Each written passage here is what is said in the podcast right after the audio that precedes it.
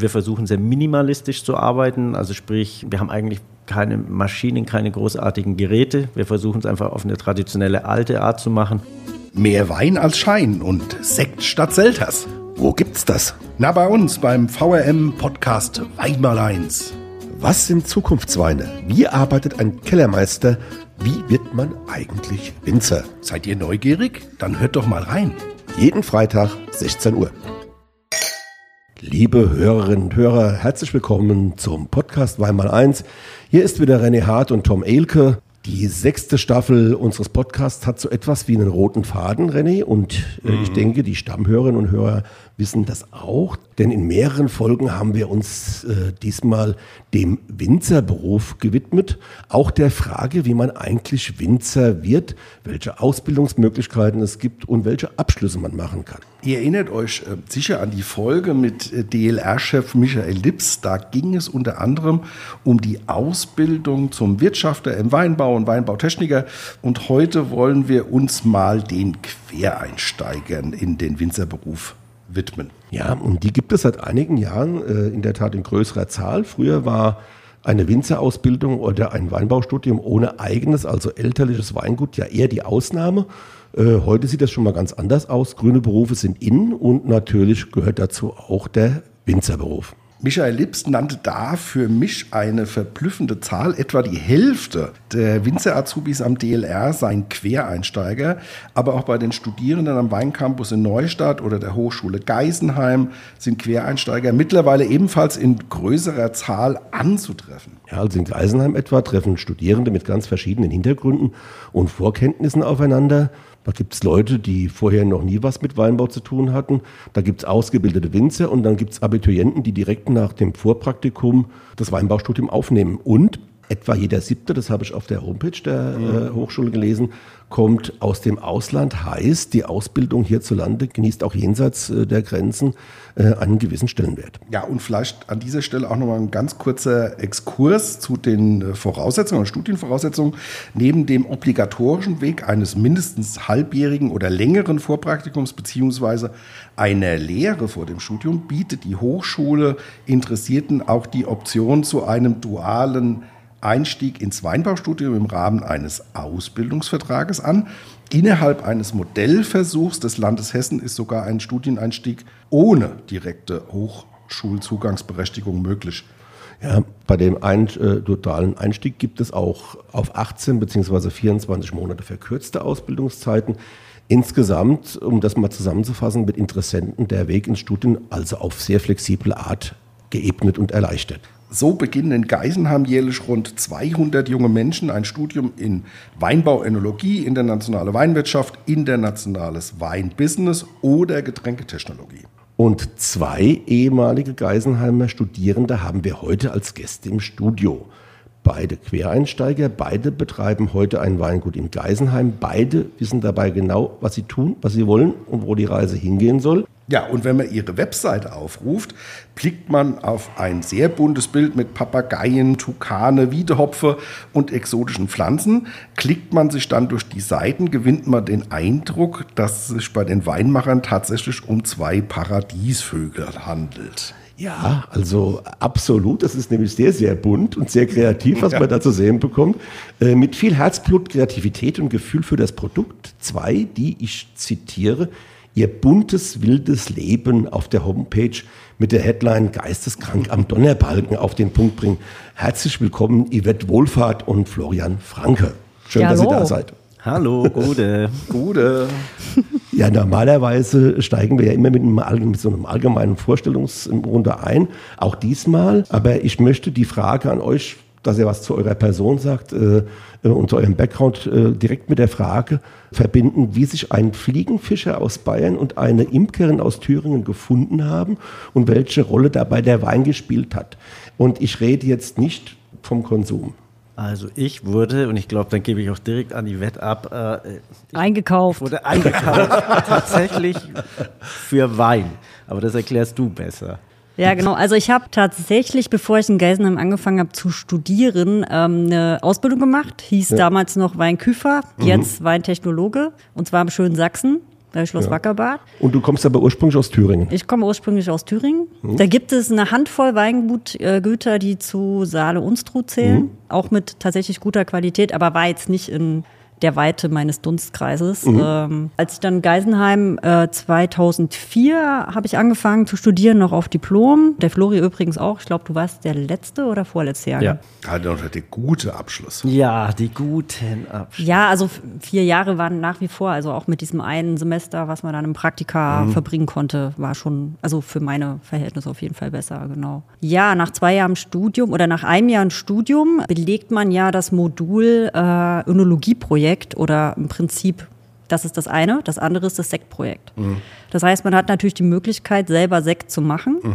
Und dann braucht es natürlich eine Grundmasse, den Grundwein, den wir durch jemand kennt jemand, der jemand kennt. Und so sind wir dann beim Arno Schems gelandet. Dort saß dann der Florian und auch der äh, Christian. Arno Also, Schems in Rheinhessen. Ja. richtig, genau. In Herrnsheim. Dort hat Jawohl. er Vorpraktikum gemacht. Ach, cool. Ja. Ja. den kenne ich auch, den Arno. Ja, klein ist die Welt. Ja. Ja, und dann waren wir bei ihm gestanden, eine Freundin von mir, meine Mitbewohnerin, die auch äh, mit uns studiert hat, die Anja, die hat äh, quasi den, ich glaube, roten Muskateller und ich hatte Scheurebe. Und das sind dann jeweils 50 Liter, die wir uns ausgesucht haben und haben die Keckfässer abgeholt und also war super. Und dann haben wir natürlich den Arno gefragt, okay, was kriegst du denn dafür? Und dann zeigte er so auf den Florian und meinte so, der will in Geisenheim anfangen zu studieren. Ich glaube, der braucht ein Zimmer. Wenn ihr das irgendwie klar kriegt, äh, dann habt ihr den Wein für Umme. Und gesagt, getan, wir waren drei Mädels in der WG und die eine ist genau zu dem Zeitpunkt Landschaftsarchitektin für ein halbes Jahr nach China gegangen, sodass wir im Endeffekt äh, ein halbes Jahr erstmal für den Einstieg für Flo ein Zimmer hatten. Okay. Und schwupp, da war. Also getauscht gegen 100 Liter Sektgrundwein. Danke nochmal, Arno, an dieser Stelle. Äh, Tolle Story, ja. Ähm, aber um das auch nochmal vorauszuschicken, ihr kommt ja beide nicht aus einem, ihr habt keinen familiären Weinbauhintergrund. Nein, also das ist tatsächlich so, ich bin eigentlich gelernter Schreiner und Holztechniker und das wäre ich wahrscheinlich heute noch, wenn die Familie nicht immer gerne Wein getrunken hätte. Okay. Und dann gab es dann irgendwann mal einen Engpass bei uns im Betrieb in der Schreinerei. Und dann dachte ich mir so, okay, ich muss noch was anderes machen. Habe den Holztechniker eben hinterhergeschoben, um dann festzustellen, ich sitze ja nur noch am Computer und zeichne und beschäftige mich mit Statik und Bauphysik. Und das fand ich nicht so cool. Und da hat beim Frühstück mein Vater dann irgendwie so gesagt, ja, pff, dann geh doch nach Geisenheim, studier Weinbau, dann wirst du Önologe. Und dann dachte ich mir, so ein Blödsinn, das gibt's gar nicht, Schwachsinn. Und da war witzigerweise am Folgetag Tag der offenen Tür. Und da hat er gesagt, wenn du denkst, ich belüge dich da, dann fahren wir da morgen hin. Hat mich ins Auto eingepackt, sind da hingefahren. Cool, cooler Papa. Und äh, haben wir uns so, so eine Schnuppervorlesung angehört und ich war dann so begeistert, dass ich gesagt habe, okay, wo kann ich unterschreiben? Das ist ja unfassbar. Und dann haben die gemeint, mach erst mal ein Praktikum. Und dann habe ich eben bei Arno Schems äh, fast ein Jahr Praktikum gemacht und dann eben in Geisenheim mit 30 nochmal angefangen zu studieren. Aber ist auch ein cooler Papa, oder? Ja, kann man nicht meckern. Ah, oder hat er gesagt, also mein Konsum ist so hoch, ist besser, Ja, der, das, ist, wahrscheinlich. besser, wenn er, hatte ja der früher, Background. er hatte ja immer früher die Vorstellung, er sitzt dann irgendwann mal mit einer Zigarre auf dem Traktor, ich buckel mir den Rücken wund und äh, präsentiere ihm dann immer seinen Literwein, aber äh, die Rechnung ging dann nicht ganz so auf für ihn. Ja, Gut. So, und bei dir, wie ging es da? Also ich meine, äh, wie kam es dazu zur Leidenschaft Wein? Weil Ja. Wackerbad ist ja, kommt man ja auch nicht gleich drauf, wenn man in Thüringen wohnt, oder? Genau, also ich komme ja aus dem schönen Gera, äh, Okay. nicht weit von Bad Köstritz, sehr bekannt für natürlich das Ein Köstritzer dunkles, ja. Schwarzbier, genau. Ja, wollte eigentlich nach dem Abitur nicht direkt studieren, weil ich mir gedacht habe, nee, von der Schulbank auf die Schulbank, da habe ich jetzt erstmal so gar keinen Bock drauf. Und wollte eigentlich tatsächlich auch was Richtung Holz machen, aber eher so, also eigentlich Möbel oder halt auch, es gibt diesen ähm, Drechsler-Beruf halt auch noch im, so im Erzgebirgischen. Da gab es aber damals irgendwie als Mädel zu der Zeit, das war so 2000, äh, nicht die Möglichkeit, da irgendwie eine Lehre zu finden, weil Auftragslage schlecht oder es waren halt rein Männer. Domänen. Richtig, genau, da scheiterte es dann schon am Damenklo, sage ich jetzt mal so, ganz lapidar. Ja, klar. Und hatte dann, witzigerweise, ähm, meine Mutter ist Hörgeräteakustikerin, äh, kriegte immer die Handwerkerzeitung und hat mir dann irgendwann mal so einen Artikel vorgelegt mit, da war im Prinzip beschrieben, wie ein Weinküfer nach der beendeten Ausbildung da so ein bisschen auf die Walz ging, heißt nördliche, südliche Hemisphäre, so durch die Welt gereist ist.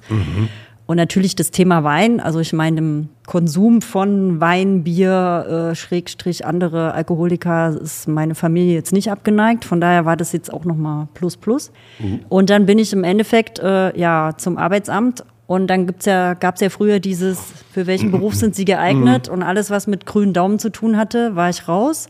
Und dann bin ich halt bei Weinküfer gelandet, weil da wäre mir ja quasi nur im Keller und habe das dann quasi angefangen ähm, und habe aber auch tatsächlich, obwohl ich Abitur hatte, die drei Jahre durchgezogen, weil A, Dresden, super Stadt, junger mhm. Mensch, mhm. äh, mhm. äh, braucht man, glaube ich, äh, über das kulturelle Angebot gar nicht meckern ja. und habe da die Ausbildung gemacht und mir war klar, dass ich danach äh, studieren gehe. Also das war für mich dann im Prinzip relativ schnell klar, schon mit dem Start der Ausbildung, genau.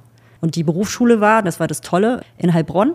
Das heißt, ich hatte dann natürlich zu dem Zeitpunkt, das war immer Blockwochenunterricht, einmal im Monat, darunter nach Heilbronn gefahren, teilweise auch mit denen aus äh, Saale-Unstrut zusammen mit den Küfern. Das heißt, da war immer eine, eine dicke Community und unten natürlich die Württemberger und die Badener. Da hat man dann auch gesehen, dass nicht nur zwischen Ost- und West Konflikte gibt, sondern auch zwischen. Ja, es gibt ja schon Baden zwischen Mainz und, und Wiesbaden und Oppenheimer und Nierstein. Also, also ich fand das, ich habe mich da immer zurückgelehnt in der Berufsschule, fand das ganz amüsant, äh, wie man sich da so äh, miteinander oder gegeneinander äh, artikuliert. Genau, und da hatte ich aber auch eine ganz tolle Zeit, weil man da natürlich nochmal ganz andere Rebsorten kennenlernt, etc. Mhm. Genau, und dann bin ich quasi nach Geisenheim gekommen. 2004. Ihr hattet ja schon ein Alter, ihr hattet ja auch schon Vorleben und und und. Wie habt ihr das Ganze dann finanziert, Studium und sowas? Das muss man ja irgendwie auf sich leisten können, oder? Also bei mir Weil der Zimmer ja. in Geisenheim kostet ja auch was, ja. ja? Also bei mir war es tatsächlich so, dass das Studium eher ein bisschen, ich habe schleifen lassen, weil ich mich eben komplett selbst finanzieren musste. Das mhm. heißt, ich war eigentlich jeden Tag in einem Weingut arbeiten, oder in verschiedenen Weingütern, was aber im Nachhinein sich als extrem positiv gezeigt hat, weil so hat man die ganze Praxis sammeln können, ja. die man vielleicht teilweise während dem Studium nicht so mitkriegt oder wie man sie zum Beispiel während einer Ausbildung halt mitkriegt. Das war für mich eigentlich dann relativ positiv. Also ich habe mich äh, weitgehend selbst finanziert. Ja. Respekt. Ja, bei mir war es so, ich habe zwar BAföG bekommen, aber das war zum Leben zu wenig und zum Sterben zu viel, sage ich jetzt mal. Ähm, und hatte auch teilweise bis zu drei Nebenjobs, meistens dann halt am Wochenende oder irgendwie nach dem, ja, nach der Studienzeit irgendwie, so wie man das, glaube ich, heutzutage auch macht. Aber klassisch eigentlich am Wochenende auch oft in so einem Verkauf gearbeitet und wenn Semesterferien waren, dann natürlich irgendwie in die Lese und so hat man das finanziert, genau. Gut, ihr habt beide in Geisenheim studiert. Du hast den eingekauft bei Shams. Mhm. Ja. Und jetzt heute habt ihr zusammen ein Weingut und ihr seid auch zusammen. Das war jetzt aber nicht gleich, als ihr da zusammen in, in der WG gelebt habt. Oder wie seid ihr zusammengekommen? Was hat es dich gekostet?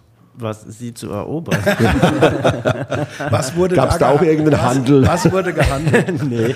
Äh, das hat dann schon ein bisschen gedauert, bis wir zusammengekommen sind. Bis nach meinem Studium. Bis, bis nach deinem Studium. Ich also musste erst auf, das, äh, auf die andere Seite der Erde. Nach Australien? Genau. Damit ich dann irgendwie feststelle, ich vermisse doch sehr. Und, Klingt ein bisschen äh, wie im französischen klassischen Film. Ja, oder? tatsächlich. Ja. Und ich habe damals meiner Mutter gesagt: Pass auf, ich buche jetzt einen Flug und fliege jetzt darüber und sage ihr, was ich für sie empfinde. Oh. Und wenn sie sagt, Pustekuchen, dann steige ich in den nächsten Flieger und komme zurück. Und das haben wir dann gemacht. Sie hat mich zwar eine Woche zappeln lassen dann eigentlich erstmal, aber äh, ja. Du hattest den Flieger auf Standby gehalten. Ja. nee, der Plan war schon, dass wir einen Urlaub zusammen machen, aber ich ja. dachte mir, wenn ich mit der Tür ins Haus falle und kriege dann irgendwie die Pfanne drüber, dann macht der Urlaub keinen Sinn mehr, dann gehe ja, ich wieder heim. Aber seit 2010 sind wir jetzt eben okay. dann zusammen. Wie war es für dich, dass da auf einmal äh, Florian steht und sagt, du pass mal auf, Herzblatt, Herzblatt? Ist ja schon so, dass wir viel Kontakt hatten. Wir mhm. waren ja tatsächlich auch beste Freunde. Und äh, als ich quasi dann nach Neuseeland bin, also ich habe 2009 ähm, Februar abgeschlossen äh, mit dem Studium und dann natürlich auch äh, viel gechattet und äh, dann schon gemerkt, irgendwie, hm, so ein bisschen fehlt da was.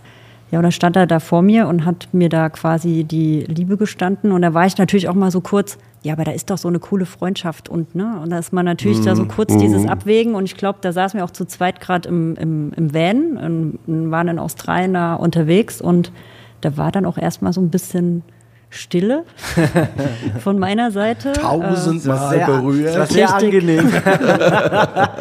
Aber es ist am Ende dann ja gut ausgegangen, genau. Ja, also ihr habt dann auch 2013, ähm, wenn ich das richtig gelesen habe, euer Weingut gegründet in Geisenheim. Erstens mal, wie kam es dazu? Ja, also wie kamt ihr zu diesem Weingut? Das hat man jetzt einfach ja mal so in der Westentasche. Was war die Initialzündung?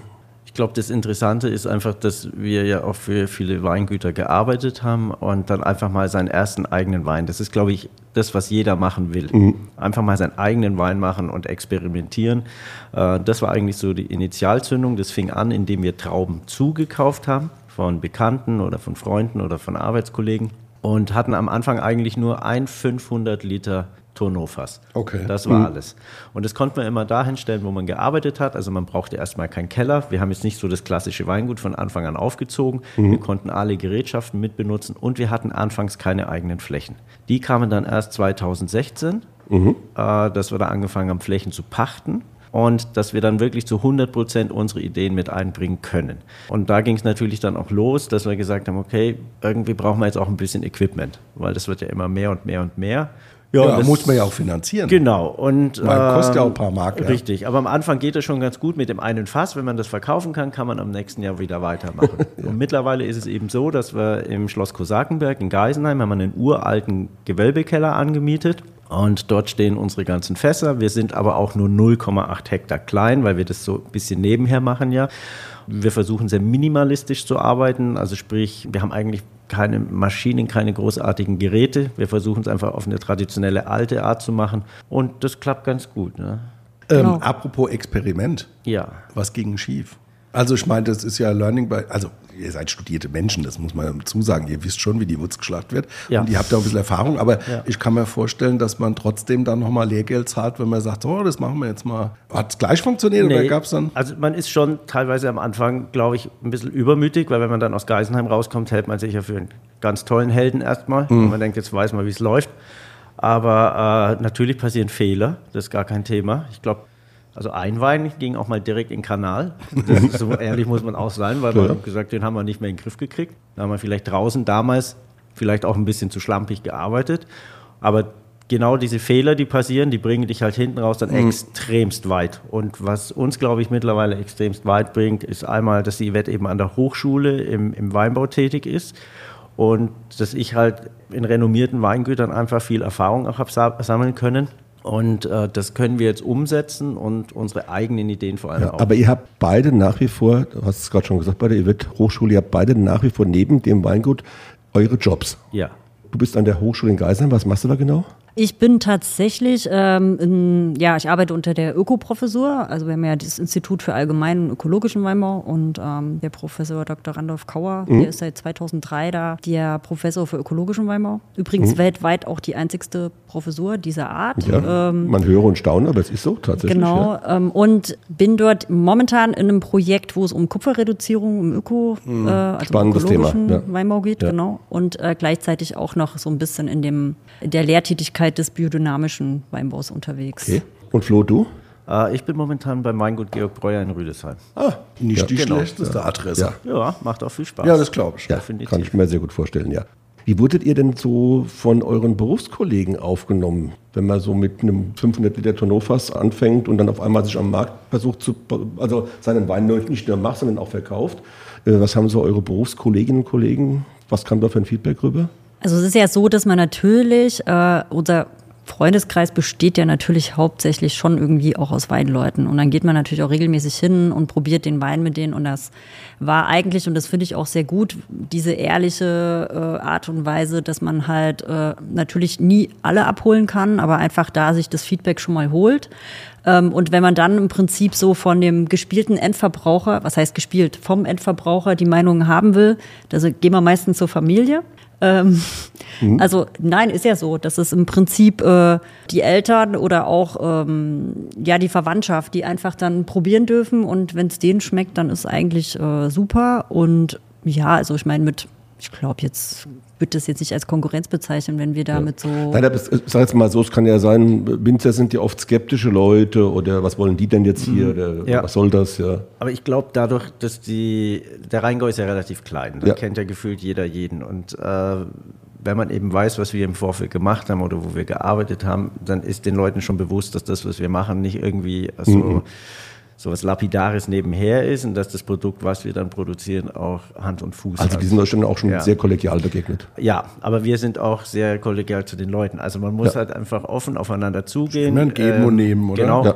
Wir reden auch ganz offen äh, über alle möglichen Dinge, was den Weinbau angeht. Es ist für uns eher kein Konkurrenzdenken, sondern es ist, wie schon gesagt, es ist ein Miteinander.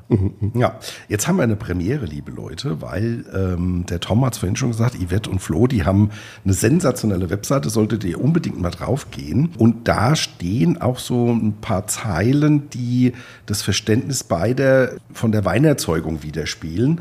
Äh, widerspiegeln, Entschuldigung. Und ähm, da geht es jetzt auch, da wird es ein bisschen lyrisch. Also der Tom wollte unbedingt den lyrischen Aspekt heute nochmal mit rein. Ja, weil ich auch insgesamt so eher so ein lyrischer Typ Ja, bin. das weiß ich. Habe ich gleich übrigens gemerkt. Ja, eben. Ja. Diese ich kann es nicht verbergen. Diese, Sensi diese Sensibilität, die der ausstrahlt. Unfassbar. Oder? Ist, ja. meine unfassbar harte Schale und dann dieser Weich. Ja. Also, Überschrift Stoff. Wir lieben, wir streiten, wir leben. Intensiv. Gefühl zählt. Maximale Hingabe. Wir verehren die Natur, jeden Teil. Wir wollen sie gewähren lassen in all ihrer Wucht und Pracht. Tief in uns ist eine Demut vor der Erde, ihrer Lust und ihrem Wuchs. Daraus soll unser Wein erwachsen. Liebe Hörerinnen und Hörer, kann man diese eigene Philosophie, wie man an das Weinmachen rangeht, noch in viel schönere Worte fassen? Nein, ich das war, ist, ich war ich finde wirklich das- geflasht, als ja, ich das gelesen es, habe. Es ist auch sehr tragend, finde ich, weil äh, viele starke Worte drin sind. Wer von euch ist derjenige, der diese Dinge zu Papieren auf die Webseite bringt? Also das äh, Tolle ist, dass das tatsächlich ein Freund von uns gemacht hat, nämlich der, der diese Webseite kreiert hat. Oh, weil okay. er auf uns zukam und gesagt hat, ihr seid so cool, ihr braucht auch eine coole Webseite. Und er hat im Prinzip, er kennt uns jetzt schon seit, seit mehreren Jahren ähm, und hat im Prinzip auch dieses, äh, dieses Gedicht geschrieben. Also es ist im Prinzip weder aus meiner Feder noch aus Flo's Feder, sondern tatsächlich, äh, das ist der Holger. Holger, ich, äh, Grüße. äh, wer- wie heißt Holger richtig? Holger Bub äh, von, der, äh, von der Ankermühle im Rheingau. Ah, Okay. Okay, Genau. die Ankermühle ist ja Also, auch eine schöne ge- kulinarische Adresse, sozusagen. Was macht er da? Nein, er hat seine eigene Firma hier tatsächlich in Mainz-Mombach. Dem gehört die Ankermühle. Ja. Ach, dem gehört die Ankermühle. Und, und der ist aber im Werbebereich dann auch. Ah, der hat eine Werbeagentur. Also ich sage jetzt mal zwei Sachen. A, er mag euch sehr. Ja, B, kennt er, euch sehr. Er kennt euch sehr gut. Und C, er kann wunderbar mit Worten umgehen und das auf den Punkt bringen. Ja? Also äh, es ist wirklich beeindruckend. Auch der Rest eurer Homepage, also wenn das so, wenn er das Brain ist, das dahinter steckt, Die Weinbeschreibungen und so, die haben tatsächlich wir gemacht. Oder dieses Chuck Norris. Ja, ja, Okay. die sind Weil übrigens das, ist- absolute Sahne heute. Da kommen wir gleich noch dazu. ja. Aber mich würde zum Beispiel auch mal interessieren, geisteskrank am Donnerbalken. Wie steckt denn dahinter? Das ist einfach nur, ich glaube, das hat gar keinen tieferen Sinn. Ta tatsächlich keinen tieferen Sinn. Es ist einfach nur ein Wort, weil wir das mal irgendwo rausgehauen haben und dann haben wir das irgendwie mit aufgenommen oder äh, kam das mit rein. Also das, manche Sachen, ähm, Das ist ja, verbunden, das ist ja, steht ja über so einer Bilderseite. Also Genau. die, das ist unter dem Button Wir. Ja. Dann klickt man auf Wir und dann kommt, dann klickt das, dann, dann geht das auf diese Seite und dann hat man diese Zeile, Geisteskrank am Donnerbalken, und dann sind ganz viele Bilder, das bunte, wilde Leben von Yvette und Flo. Und die Bilder sind sehr bunt und sehr wild und auch sehr eindrucksvoll. Und es zeigt auch, ihr nehmt euch nicht so ernst, oder? nee, das äh, muss entspannt bleiben. Ja. Also ihr fasst ja auch eure Gutsphilosophie äh, folgisch in den Slogan, Tom. Ähm, viel draußen, nichts drin. ja. Sag doch mal ein bisschen was dazu und äh, wie sind denn da so eure Weine? Also wir versuchen tatsächlich äh, alles draußen zu machen im Weinberg. Wir haben das große Glück, mit 0,8 Hektar sehr klein zu sein. Weitgehend alles händisch zu machen. Klar, Pflanzenschutz natürlich schon mit dem Traktor, das würde man sonst nicht stemmen. Die Philosophie ist auch nur das, also wirklich nur das gesündeste Traubenmaterial mit nach drinnen zu nehmen. Und das ist nicht so dahergesagt, sondern das machen wir tatsächlich, weil wir im Keller gar nichts mehr machen. Wir pressen noch die Trauben, wir arbeiten mit Maischestandzeit, aber wir geben keine Schönungsmittel mehr dazu. Wir säuern nicht mehr an, wir entsäuern nicht mehr, wir geben kein Bentonit. Wir, bei uns ist alles spontan vergoren und äh, wir arbeiten hinten raus dann ohne Filtration und ohne Schwefel. Und dementsprechend muss man halt eben alles draußen und nichts drinnen machen. Mhm. Ihr macht Weine im Offbeat, habe ich gelesen. Was ist denn das? Und was hat man sich denn unter einem Slow-Mo-Spätburgunder vorzustellen? Also mit den Weinen im Offbeat, das kommt tatsächlich auch von mir, weil wer uns beide hat schon mal tanzen sehen, der weiß, dass wir äh, Onbeat gar nicht können. Wir können nur Offbeat. ähm, und ich muss auch ganz ehrlich sagen, die Weine, die wir machen, also unser Hauptziel war, als wir 2013 angefangen haben, wir haben halt einfach Bock, Weine zu machen, die uns verdammte Hacke am besten schmecken. Mhm. So, das war so Ziel Nummer eins. Da war auch viel Holz dabei, wie gesagt, neues Holzfass. Dann kam halt auch so, ja, diese Geschichten dazu mit dem Rock'n'Roll Rheingau Riesling, mm -hmm. ähm, weil es halt Rieslinge sind. Klar, wir haben klassisch mit zwei Spätlesen angefangen, trocken und halbtrocken. Aber mittlerweile haben wir so, ja, breites Repertoire für 0,8 Hektar haben wir tatsächlich beim Riesling ja schon in, in Petnat. Wir haben einen Sekt, wir haben äh, süße Spätlese gemacht, trockene Spätlese, äh, Maischegärung, ähm, also alles Mögliche. Und beim Slow-Mo Spätburgunder ist es einfach so, dass da der Weinberg so ein bisschen auch zu uns gesprochen hat. Der liegt nämlich direkt unterhalb vom der Heiligen Sand. Äh, Abtei Hildegard. Mhm. Das heißt, äh, da haben wir tatsächlich auch, wir sind das erste Mal in den Weinberg gekommen, wir haben den 2018 gepachtet und hatten tatsächlich wirklich so ein, okay, hier geht nichts schnell, äh, hier geht alles langsam und so auch sehr, dann noch natürlich mit den andächtigen Glocken. Das ist, also es ist tatsächlich ein anderes. Meditativ. Anderes ja, Feeling ja. in diesem Weinberg. Mhm. Und äh, von Anfang an waren die Rebstöcke dankbar und Rotwein kann man eigentlich auch nur Slow-Mo machen. Also einen schnellen Rotwein, weiß ich jetzt nicht. Ja. Äh, äh, wie heißt das, was man hier so am dritten Donnerstag im November den Primeur. Genau, richtig. Kam jetzt gerade nicht drauf. Ja. Das ist jetzt nicht so unser Ding. ja, bei uns ist auch nicht. Aber du hast schon gesagt, euer Produktportfolio umfasst ja zwölf Positionen. Und das meiste davon ist tatsächlich Landwein. Das ist aber ganz einfach zu erklären, weil wenn wir mit unseren Weinen zur AP-Prüfung gehen, kriegen wir keine AP. Das ist, weil die einfach sagen, der ist ja nicht filtriert, der ist. Äh, hat ja eine komische Farbe. Hat eine komische Farbe, genau. Aber das ist auch Landwein passt auch vollkommen. Da sparen wir uns Geld vom Labor und von ja. der AP-Prüfung und äh, den heutigen Weintrinkern sagt eine AP eigentlich weitgehend gar nichts mehr und deswegen ist Landwein da absolut in Ordnung. Und es ist das Ziel von uns, eben auch beim Slow-Mo Spätburgunder ist es, wir wollen den Wein einfach Zeit geben. Unsere Weine kommen frühestens nach zwei Jahren auf den Markt und wir versuchen das aber so, wir haben jetzt eben auch Weine, die schon vier Jahre im Fass liegen und wir wollen das immer weiter und weiter ziehen, weil wir schon der Meinung sind, äh, dass viele Weine einfach viel zu jung getrunken werden. Speziell, wenn man sich so viel Mühe gibt wie wir jetzt bei uns im Weinberg, ist es eigentlich schade, wenn man sie nach zwei Jahren schon verkauft, sondern da sollen sie lieber noch im Fass weiterreifen. Nein, das sind natürlich überhaupt keine Schnelldreher, die er da produziert, nee. sondern das sind Marathonläufer, die die lange Strecke auch vor sich haben und die auch ein entsprechendes Reife- und Lagerpotenzial haben, das steht außer Frage. Und vielleicht noch mal zu den Hörerinnen und Hörern. Also Landwein, das ist ja so auch landläufig packt man das so irgendwie qualitativ in so eine untere Schiene. Ja, nicht verwechseln mit Tafelwein. Ja, aber auch Landwein, das ist bei den Leuten draußen so. Aus Pennerglück. Ja, das ist einfach jetzt nur eine, eine rechtliche Geschichte. Ja. Äh, in dem Fall, weil die Weine sind exzellent und jetzt auch von der Preisstruktur her, also ihr liegt ja dann auch schon in einem gehobenen preislichen Segment drin, äh, wobei ich sagen muss, das ist bei euren Weinen ist jeder Cent bestens investiert. Also gut, das äh, ist ja auch ausschließlich Handarbeit. Ja, klar, gar keine Frage das Lagern kostet ja auch. Also ja. äh, jemand, der schnell verkauft, hat natürlich schnell Erträge. Aber das hat nichts mit Tafel und Landwein nein, zu nein, tun, nein. dass man irgendwo in, in, einem, in, einem, großen Gebinde irgendwo in einem Supermarkt bekommt. Ja, ganz im Gegenteil. Meine Frage wäre noch, wie habt ihr euch denn so innerbetrieblich aufgestellt? Wer macht denn was bei euch? Oder macht ihr alles zusammen? Macht jeder alles? Oh, also wir versuchen immer mal wieder so eine klare Aufteilung, aber beim Weinmachen und äh, draußen machen wir natürlich beide mit und sind auch tatsächlich da beide sehr, nicht immer einer Meinung tatsächlich. Also gibt es auch äh, schon auch mal Reiber, auch mal, also. Reibereien. Äh, ja gut, aber das ist ja Energie, das ist ja, ja. okay. Ja. Genau, äh, wenn sich die Teilchen reiben oder wie war das? Äh, genau. Nee, aber es wäre, äh, glaube ich, schwierig, wenn wir jetzt uns explizit aufteilen würden, weil Yvette bringt unfassbar viel Input mit rein, umgekehrt bei mir genauso.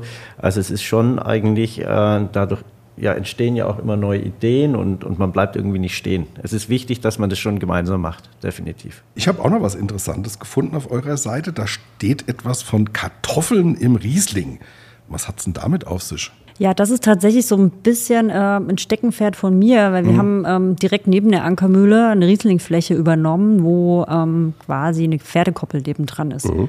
Und dort wurde, ähm, bis wir im Prinzip die Fläche übernommen haben, relativ viel äh, Pferdemist reingefahren. Was natürlich auf der einen Seite toll ist. Wir hatten einen Humusgehalt von 4% im Boden. Das ist tatsächlich sehr hoch. Aber äh, der Riesling hat natürlich da reagiert mit dicken Trieben und auch natürlich, was man nicht haben will beim Riesling, dann auch dicken Trauben, die dann natürlich auch eine größere Neigung zum Platzen haben, wenn es gen Reife geht.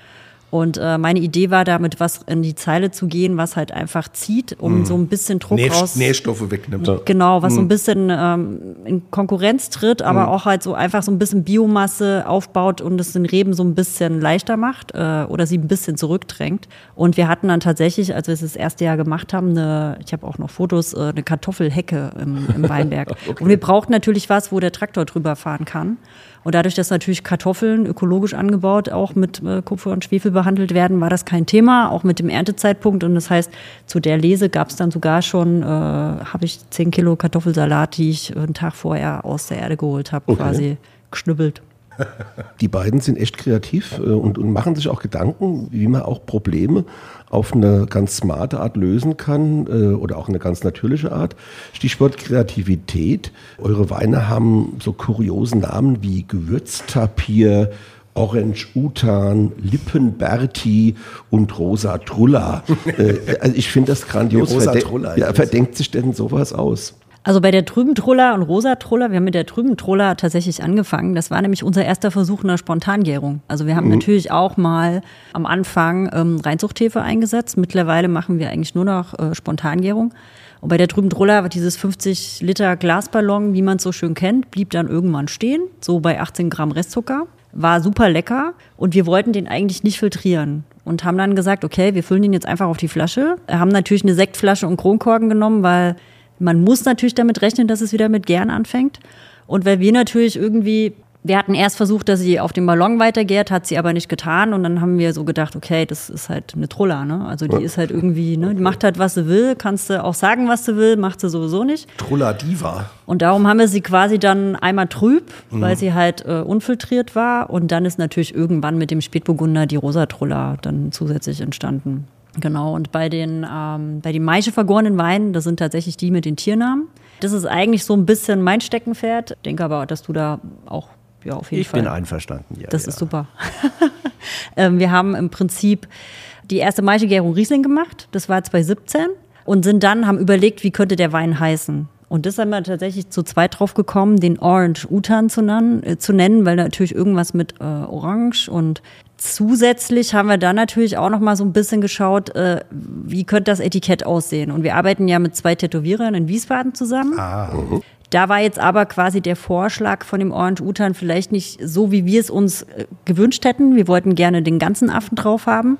Ähm, und ich bin dann irgendwann durch Zufall auf Brems Tierleben gestoßen, sind dann an die Bremen Gedenkstätte herangetreten, die ja tatsächlich im schönen Thüringen beheimatet ist. Und diese drei Bilder von dem Lippenbär, von dem Orang-Utan und auch von dem Schabrackentapir, was es tatsächlich ist, Schabrackentab. Ja, da gibt es ja. ähm, haben wir tatsächlich das Nutzungsrecht für die Etiketten bekommen. Cool. Und wir hatten auch kurz überlegt, ob wir den Gewürzschabracke nennen.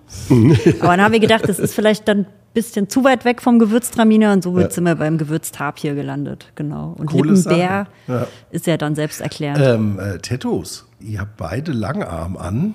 äh, ihr seid mit äh, Tätowierern in Wiesbaden. Ich sehe gar nichts. Ah, ach, Erlaubt. jetzt wird's bunt. Ja, jetzt wird's bunt hier äh, im Studio, liebe Hörerinnen und Hörer, ihr seht das nicht. Der Flo hat ganz äh, nette, bunte Tattoos an den Armen. Und das eine war ein Wappen oder was war das? Nee, das ist, äh, das, ich, Ah, die andere Seite habe ich gedacht, habe ich so kurz gesehen. Vielleicht sagt euch das was. Ja, das ist auf, auch auf, bei euch auf einer Flasche drauf und zwar Die rosa Troller. die Rosa Trulla, genau. Ja. Rosa Troller als Tattoo. Also sehr schöne Tattoos. Sagt mal, wer, wer ist denn der Mensch, der das. also bei mir sind es zwei. Das ist einmal der Boris Kropp vom Tattoo-Studio in Musleit in Wiesbaden und im gleichen Studio sitzt noch der Jochen. Und da treffen wir uns immer mal wieder und lassen uns verrückte Sachen einfallen. Okay. Und dann Ja. Und nutzt los. das sozusagen für Haut und Etikett. bei mir nur Haut. Yvette ist Haut und Etikett. Wir haben ja den Monsieur und Madame, die zwei Sekte. Ja. Das ist ja wirklich so oldschool. Das ist tatsächlich der, der Boris. Ja. Und der Jochen, der im Prinzip so, wie wird er genannt, der, der Bundisch, also Ja. der ist von oben bis unten zugehackt tatsächlich. Äh, und der macht halt trübe Truller, rosa Ja. und hat auch den Orange Splash kreiert. Der kam mit der Idee von der rosa Truller. Da haben wir ihn tatsächlich freie Hand gelassen und ich fand es so gut, dass ich dann gesagt habe, brauche ich, mach's mir bitte auf den Oberarm und dann haben wir das äh, Ja. quasi umgesetzt. Ja. Nee, also wirklich toll. Und der René hat es vorhin ja schon mal gesagt, ich habe es auch gesagt, ich sage es gerne nochmal, geht mal auf die Homepage. Wenn ich die Adresse richtig erinnere, ist das www.wohlfahrt-franke.de. Ist das so richtig? Genau. Guckt euch da mal an, es ist wirklich total supi. Es ist, macht Spaß zu lesen, es macht aber auch Spaß zu gucken. Tolle Etiketten, tolle Ausstattungen. Ja, wir haben vorhin über das Echo aus der Weinszene auch so ein bisschen gesprochen. Welches Feedback erfahrt ihr denn beim Publikum? Also sprich, wie kommen eure Weine bei den Verbrauchern an und wie vermarktet ihr äh, die Weine eigentlich? Wir waren jetzt erst am Wochenende auf der Naturweinmesse in Köln und da, wenn ich so das Feedback gesehen habe, äh, kamen unsere Weine tatsächlich sehr gut an. Das muss ich jetzt natürlich sagen, aber es, war natürlich wirklich Aber wir können das nachvollziehen, weil den Orange Utan haben wir ja selbst Ja. probiert. Also wir versuchen ähm, eben, in, wenn wir von Naturwein reden, saubere, trotzdem saubere Weine zu machen, die dem klassischen Weinstil eventuell auch entsprechen. Aber doch, das kommt beim Publikum sehr gut an. Am Anfang dachte ich immer so, bei den Älteren wird es vielleicht ein bisschen schwierig, aber im Gegenteil, das ist, Publikum ist komplett querbeet. Wir haben den klassischen Endverbraucher, wir haben Restaurants, wir haben Händler, äh, die bei uns ordern oder auch Leute, ja, das ist eher dein Partner. Genau, weil wir sind ja tatsächlich, dadurch, dass wir so klein sind, haben wir jetzt natürlich keine Vinothek Ja, klar. und auch keine Straußwirtschaft oder so. Und ich denke auch, dass wir das tatsächlich auch gar nicht leisten können. Aber es gibt so ein, ein paar Ideen, die wir im Kopf haben, ähm, wie wir das noch nach vorne bringen können. Jetzt gerade im Rheingau, ne, ist jetzt irgendwie, also letztes Jahr war wir das erste Mal auf dieser Weinsalon Naturell in Köln und dann so, Naturwein aus dem Rheingau? Habe ich mich gerade verhört.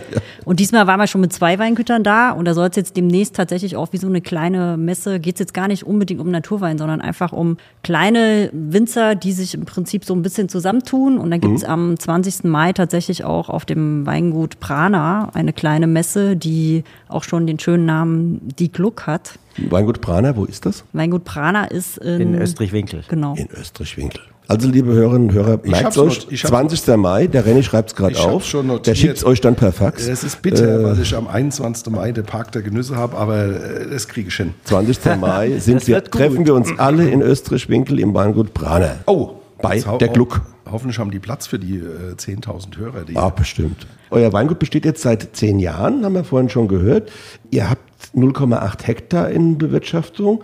Frage, wollt ihr wachsen oder sagt ihr, na, mit unserem Budget das, oder mit unserem Zeitbudget und mit unserer Belastung, das reicht jetzt gerade so? Wie sieht's da aus? Also wachsen wollen wir momentan auf keinen Fall, weil es tatsächlich viel zu schön ist, einfach fünf Tage die Woche arbeiten zu gehen. Man hat sein Gehalt, man ist abgesichert, man hat seinen Urlaub und ähm, wir können uns nebenher unseren eigenen Luxus leisten, diese tollen Weine zu machen. Und deswegen ist momentan das, nicht das Ziel zu wachsen. Außer, was weiß ich, Yvette verdient irgendwann so viel Geld, dass ich mich zurücklehnen kann, dann hole ich mir drei Hektar und dann würde ich das machen. Was sagt die Yvette dazu? Ja, äh, es ist tatsächlich so, wir haben ja auch mit 2016 mit 0,3 Hektar angefangen. Dann waren wir bis vor ein paar Jahren noch bei 0,5 Hektar, jetzt 0,8. Also wir sind, wir entwickeln uns stetig weiter, würde ich mal meinen. Ja, ne? Also großen äh, Schritten, ja. und es geht aber auch, also uns geht es darum, wir wollen halt den Spaß an der Sache Ja. behalten. Und tatsächlich, dadurch, dass unsere Weine halt langlebig sind, haben wir jetzt auch, es klingt vielleicht blöd, aber wir haben auch nicht den Druck, das zu verkaufen. Es geht dann eher darum, okay, wir müssen jetzt mal ein Fass füllen. Gut, ihr habt ja auch noch Jobs. Ja, Ja, Das genau. heißt also, der, der, der, der Winzer, der das hauptberuflich macht, der hat ja auch schon auch einen Verkauf. Der muss verkaufen. Also Ganz genau. wir in einer viel besseren Position. Also man darf uns vielleicht auch das für, die Zuhörer vielleicht wirklich nochmal sagen. Also äh, man darf uns jetzt nicht als Maßstab hernehmen. Das ist wirklich wichtig. Ja, aber wir wollten euch vorstellen, Ja. weil wir die Geschichte und, und das, was ihr daraus gemacht habt, das wollten wir unbedingt erzählen und weil wir denken, dass ihr da wirklich sehr kreativ seid. Ähm, deswegen war es uns ein Anliegen, ähm, euch tatsächlich mal einzuladen. Ja, und weil ihr auch eine, ja, mit einer ganz konkreten und fundierten Qualitätsaussage an, an, Ja. an dieses Projekt rangeht, ja. Äh, und Ja. mit einem klaren Ziel. Ja, so. Wo seht ihr euch und euer Weingut, eure Weine denn in zehn Jahren? Gucken wir mal ein bisschen in die Zukunft. Also in zehn Jahren hoffe ich doch, dass ich dann vielleicht mal äh, die Spätlese verkaufen darf, Flori. Oder wie sieht's aus, die du in 2020 gemacht hast? Ja, das kriegen wir hin. ähm, wo sehen wir uns? Äh, eigentlich da, wo wir jetzt sind, bei 0,8 Hektar, aber vielleicht einfach noch ein bisschen kreativer, äh, einfach auch noch mehr Erfahrung sammeln, ähm, mehr ausprobieren, das unbedingt. Und weiterhin trotzdem dieser Stilistik, die wir machen, treu bleiben. Also das wäre ganz schön, wenn wir das schaffen könnten. Genau, also das war gerade nur so gemeint, wir haben tatsächlich Weine, wo wir sagen, die wollen wir erst in zehn Jahren verkaufen. Mhm. Aber einfach auch nochmal so dieses ähm, selber zu sehen, wie sich die eigenen Weine entwickeln. Mhm. Das ist, wir haben zum Beispiel beim ersten Wein 2013, der war fast ausverkauft und dann haben Winzerkollegen, und da sage ich halt auch, dafür sind Winzerkollegen auch da. Sag mal, habt ihr eigentlich äh, für euch selbst was weggelegt? Und wir zwei gucken uns so an. Äh, Verdammt, das sollten wir mal äh, noch schnell tun. Also dann irgendwie ne, ausverkauft und haben uns dann irgendwie zwei Kistchen oder so gesichert. Ja, ja. Das heißt, bei uns wird es auch nicht irgendwann mal Vertikalen geben oder so, weil A, mit dem Platz nicht, aber ja. dass wir selber halt einfach alle paar Jahre mal so ein bisschen verfolgen können, wie die Weine sind. Und ich glaube, das ist halt unglaublich spannend. Und was wir beide merken, ähm, dass es tatsächlich auch man immer mehr Sicherheit entwickelt. Mhm. Und man dann halt auch natürlich mehr ausprobieren kann, wenn man sich mehr zutraut. Und nach wie vor kann auch immer mal noch was in die Hose gehen. Das ist jetzt irgendwie, davon ist man nicht gefeit. Ja, wir sind am Ende erstmal vom Interview, aber ihr müsst da auch durch. Jetzt kommt die Schnellantwortrunde. Ich hatte was von Schnellraterunde, fällt mir immer wieder ein. Nein, das ist die Schnellantwortrunde, weil die sollen ja nichts raten, die sollen Antworten geben. Also, Lieblingsrebsorte, Ivet. Riesling. Gewürztraminer. Oh, super. Der Flo. Wir tauschen uns später noch aus, weil ich bin in der nördlichen Hemisphäre, glaube ich, der mit dem größten Gewürztraminer-Keller. Ja, und ich bin mit ihm zusammen in der nördlichen Hemisphäre einer der größten Gewürztraminer-Fans. So, äh, Lieblingsweinort. Lieblingsweinort. Das muss jetzt keine Gemeinde oder Region, sein. Region oder, oder Weinberg, weil du ja auch gesagt hast, ach guck, da ist so schön. Das ist jetzt total schwierig. Vielleicht sagst du zuerst, weißt du es? Hast du was im Kopf bei dir? Rheingau. Nee, das ist mir zu einfach. Äh. also ich fand tatsächlich, wo ich gearbeitet habe, ich fand Viper in Neuseeland ganz mhm. cool. Lieblingsspeise? Was sagt der Augsburger? Der Augsburger sagt Fisch. Haben wir das eigentlich, das müssen wir auch nochmal kurz, äh, Fisch, ja? Das ist ja klar, ne? Äh, dass der Flo Fisch sagt. Ich sag, ich vermisse es sehr, äh, die Original-Thüringer Rostbratwurst. Mm, mag ich auch sehr. Ja. ja. Kann ich verstehen. Fliegenfischen, kannst du denn diesem schönen Hobby noch irgendwie nachgehen hier so in der Region? Ja, man muss manchmal ein bisschen weiter fahren, mhm. aber also meistens fahren wir dann nach Bayern, um das zu machen. Mhm. Ähm, ja.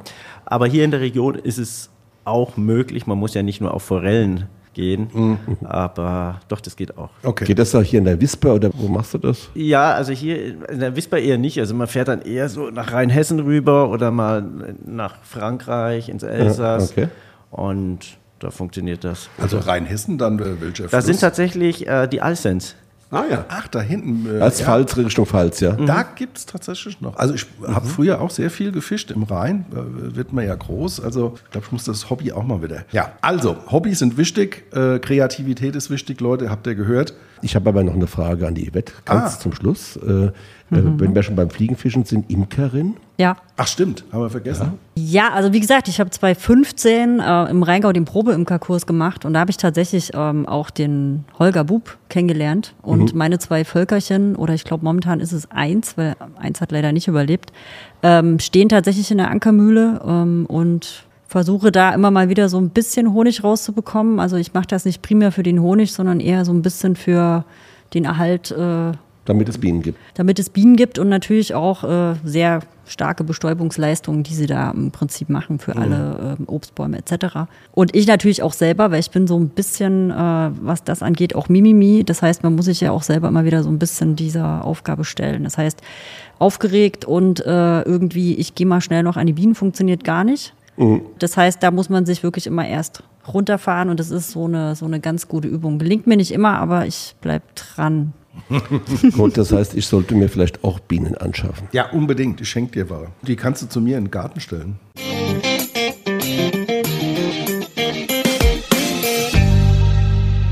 Hier ist sie wieder, wie in jeder Woche, unsere Weinentdeckung für euch. Das ist ja der Weinsinn! Wie immer der Weinsinn der Woche und wie soll es anders sein? Yvette und Flo haben uns etwas mitgebracht und zwar den 2020er Orange Utan Riesling trocken, unfiltriert, ungeschönt auf der Maische vergoren. Und die Yvette hat uns äh, mit der Lieferung natürlich auch eine Handlungsanweisung handgeschrieben übermittelt, wie wir diesen Wein verkosten sollen.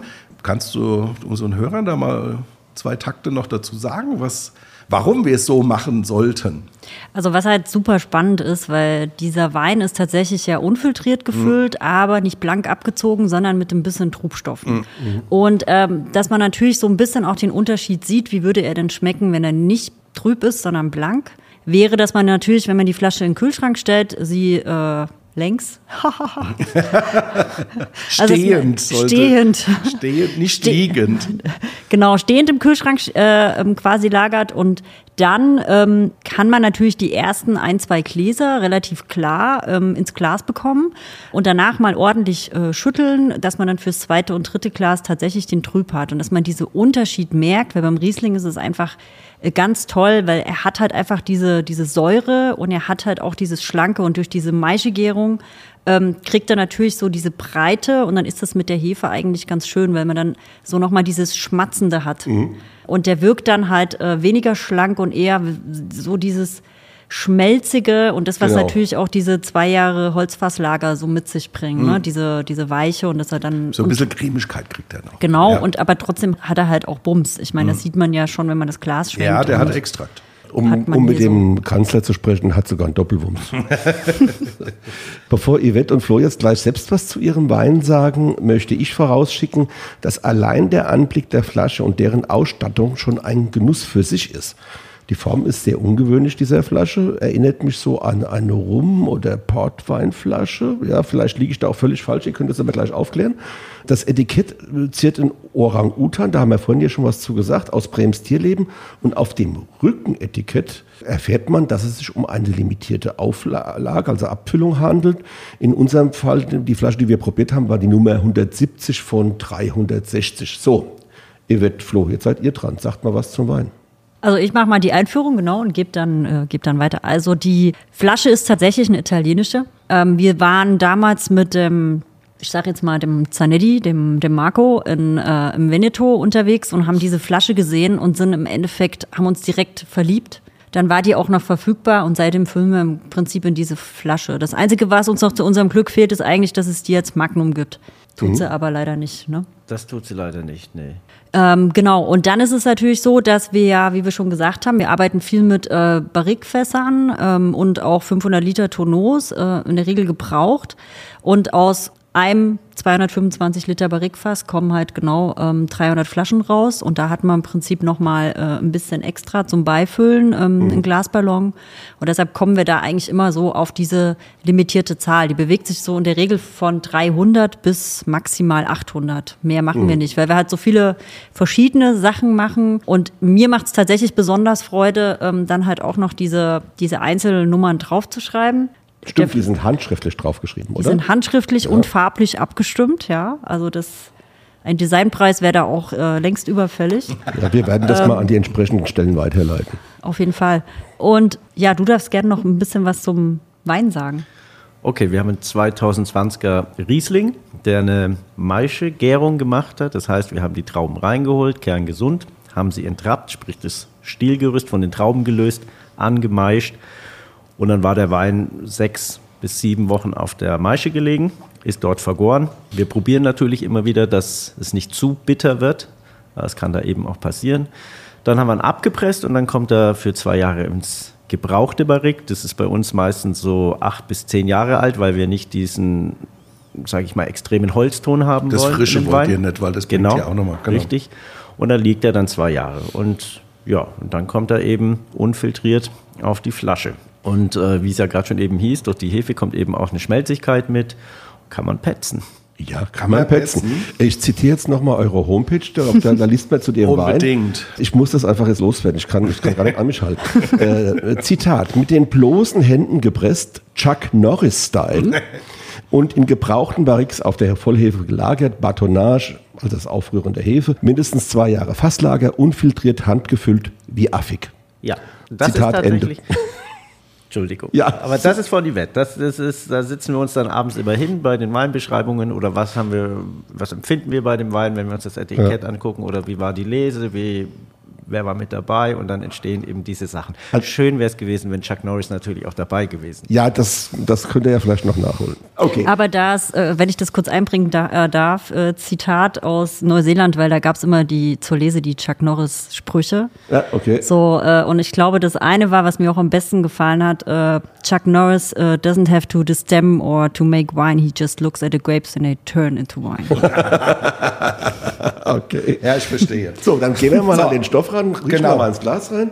Also was uns aufgefallen ist, dass er eine sehr schöne Würze hat, florale Noten. Da haben wir aber auch so ein bisschen Nelken? Nelke hast du.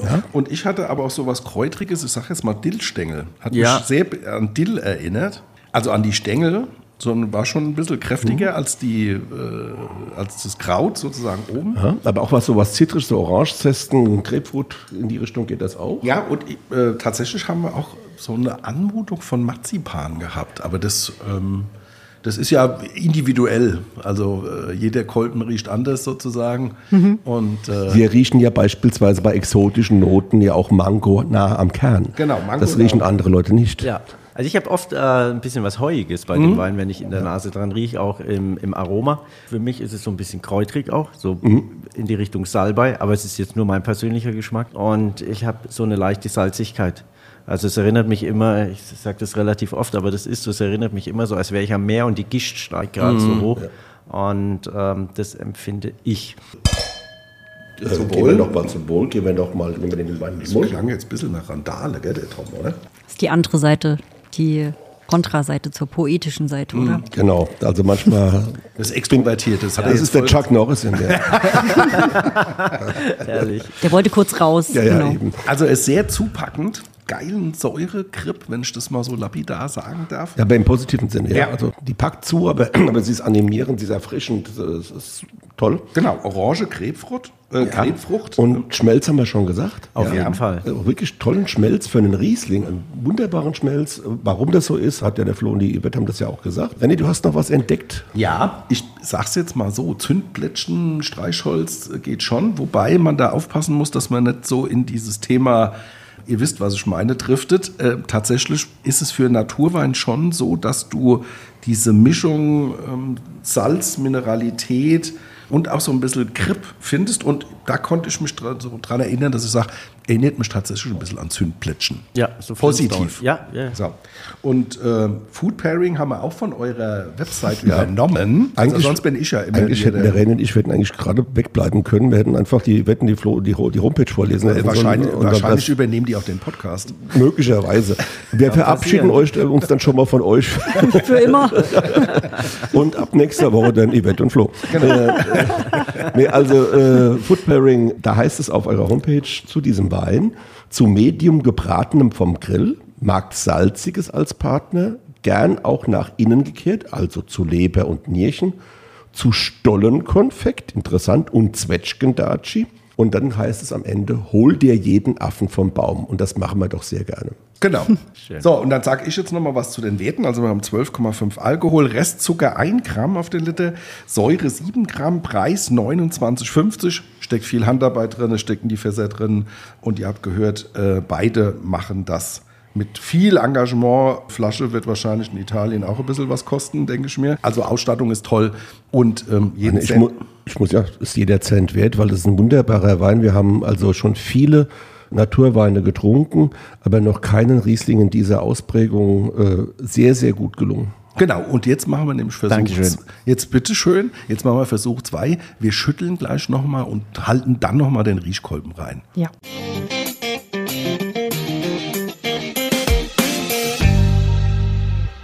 Liebe Hörerinnen und Hörer, das war die letzte Folge der sechsten Staffel. Wir hoffen, ihr hattet beim Hören genauso viel Spaß wie wir hier im Studio. ich finde das mit Flo und Yvette, das war auch ein würdiger Abschluss. Absolut. Ja, und sehr lustig. Also ich hoffe, ihr habt genauso viel Spaß, wie wir jetzt heute im Studio hatten. Und es ist an der Zeit auch mal Danke zu sagen, weil ohne euch, ohne dass ihr uns klickt oder hört, ja, ist das alles nix. Und wir warten auch gerne auf Rückmeldungen. Wir haben schon ein paar Ideen für die siebte Staffel. Tom, wir haben schon so ein bisschen Ja. Brainstorming gemacht. Und ich möchte jetzt ein bisschen spoilern.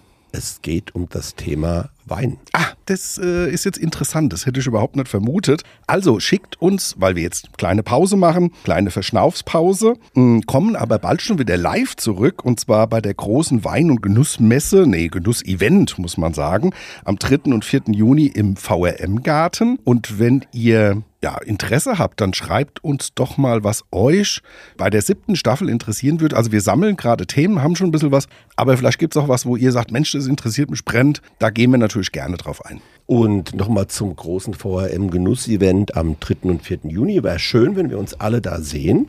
Und ihr wisst ja, wenn ihr was auf dem Herzen habt, Themenvorschläge, Fragen, Anregungen, was auch immer, Mail an weinmal1.vrm.de. So, dann macht's gut. Wir hören uns oder sehen uns vielleicht bald. Genau. Also sehen wir auch cool, weil ähm, dann haben wir auch mal ein Gesicht mit Leuten, wo wir sonst nur mit E-Mail korrespondieren sozusagen. Und ich sage jetzt einfach, Gute. Gute.